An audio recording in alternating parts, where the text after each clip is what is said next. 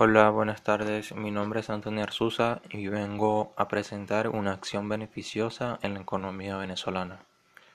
Durante los últimos meses, la prensa ha publicado noticias sobre la compra por parte de inversores extranjeros Slate Capital, reconocidos negocios en Venezuela, como DirecTV.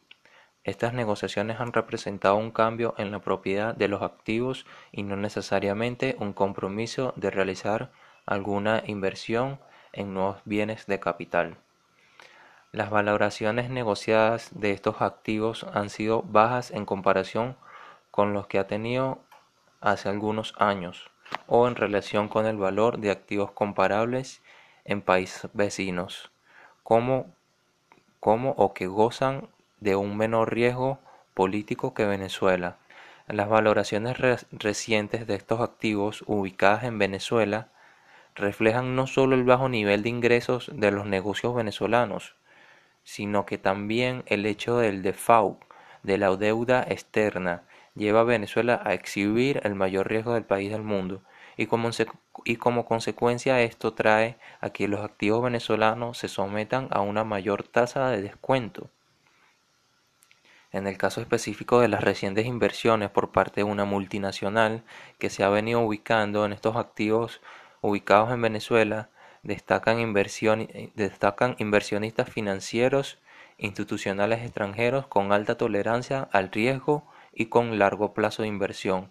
Por su perfil, estos inversores son similares a quienes suelen invertir en países a los cuales se les encuadra en el largo financiero internacional, dentro de esta categoría de mercados frontera. Este segmento es relativamente una subcategoría dentro del universo de mercados emergentes. En la constante búsqueda de diversificación y de mayor rendimiento por parte de capitales internacionales, los mercados frontera representan una categoría a la que se le asigna una porción de portafolios. En un contexto global de interés en un contexto global de tasas de intereses históricamente bajas, cada vez existen más inversores institucionales enfocados a tiempo completo en buscar oportunidades de inversión en este tipo de país. Afortunadamente para Venezuela, en los últimos meses sugiere que ya algunos inversores de esta categoría han comenzado a descubrir que Venezuela, a pesar de ser muy compleja Coyuntura política, económica y social tiene fortalezas y potenciales muy superiores a las prácticamente todos los demás mercados frontera. La inversión en el sector de telecomunicaciones es uno de los sectores de la nueva economía que más beneficios genera debido a la digitalización de la industria y el comercio que desafían los actuales modelos de negocio, puesto que la exportación de servicios son intangibles, que no requiere puertos o barcos para cruzar fronteras. Debemos extender esto para avanzar. Slate Capital es un fondo de inversión y gestión de negocios integrado por algunos gerentes y exdirectivos de DirecTV en Venezuela, con un portafolio que incluye empresas tecnológicas que manejan sistemas de pago electrónicos, almacenamientos de datos en la nube y streaming. La negociación de esta empresa con el gobierno venezolano ha dejado ahora sin efecto la medida de expropiación de los activos de DirecTV Venezuela, que tuvo lugar luego de la marcha de AT&T. Esta compañía está enfocada en cuatro áreas de negocio, Venture Capital, inversiones directas, telecomunicaciones y transformación digital. A esta inversión le llamamos plataforma de exportación porque sirve para que las empresas puedan superar las barreras del comercio como aranceles o puedan acercarse físicamente a su mercado objetivo, reduciendo así los costos logísticos y de transporte. Esta inversión extranjera trae ganancias tanto para la empresa como para el país receptor. Em, esta también es, eh, Slate Capital es, una empresa multinacional y emplea una y emplean una proporción mayor de trabajadores cualificados. También aumenta la demanda de servicios relacionados que a menudo necesitan trabajadores realmente más, más capacitados. eh, esta inversión extranjera puede crear empleos en lugares que sufren una tasa de desempleo muy elevado, sin olvidar que, esta sin olvidar que las multinacionales en plural pagan salarios un 40% más elevado que en promedio que las empresas locales. En el área internacional, la,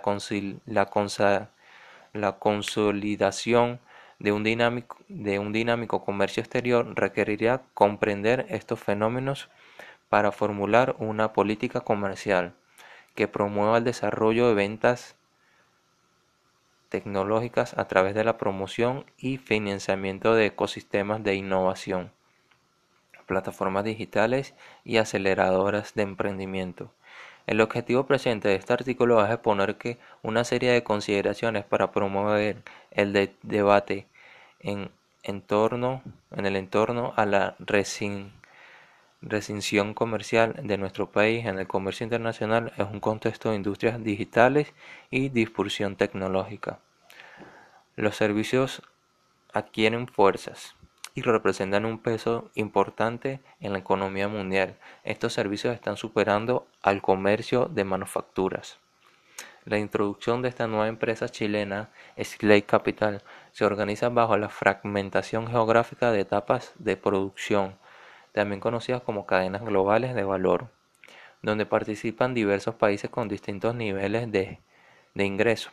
Por ejemplo, estas sedes quedan en Chile, Miami y Londres. Eh, son las sedes actuales de Slate Capital, dotación de recursos productivos y competitividad. Cada país participante se especializa no en en una industria, sino en una determinada cadena de producción a través de sus ventajas comparativas. Este incluso de los intangibles en el comercio se evidencian con un sector que está ganando impulso. Los servicios basados en el conocimiento, caracterizados por su intensivo del capital humano con elevada calificación y tecnologías digitales como la inteligencia artificial, la big data y el blockchain y el Internet de las cosas. Este sector cobra fuerza en la este sector cobra fuerza en la cadena de valor porque abastece toda la línea de producción que desde el diseño de investigación del producto hasta el marketing. Los servicios corporativos, telecomunicaciones y tecnologías de la información propiedad intelectual y finanzas representan una oportunidad para crear nuevos negocios en sectores en estos sectores, empleo y agregar valor a nuestras exportaciones no petroleras. Sin embargo, esto requiere conciliar una cultura emprendedora que pueda iniciar un proceso dinámico y virtuoso de constitución de nuevas empresas sustentables e innovadoras con capacidad exportable, ¿Cómo lo podemos lograr? Desarrollando una política de Estado y capacitar a la industria venezolana que, ofrezca el cambio tecnológico en el marco de la cuarta revolución industrial. Esto ha sido todo amigos, espero que les haya gustado, muchísimas gracias.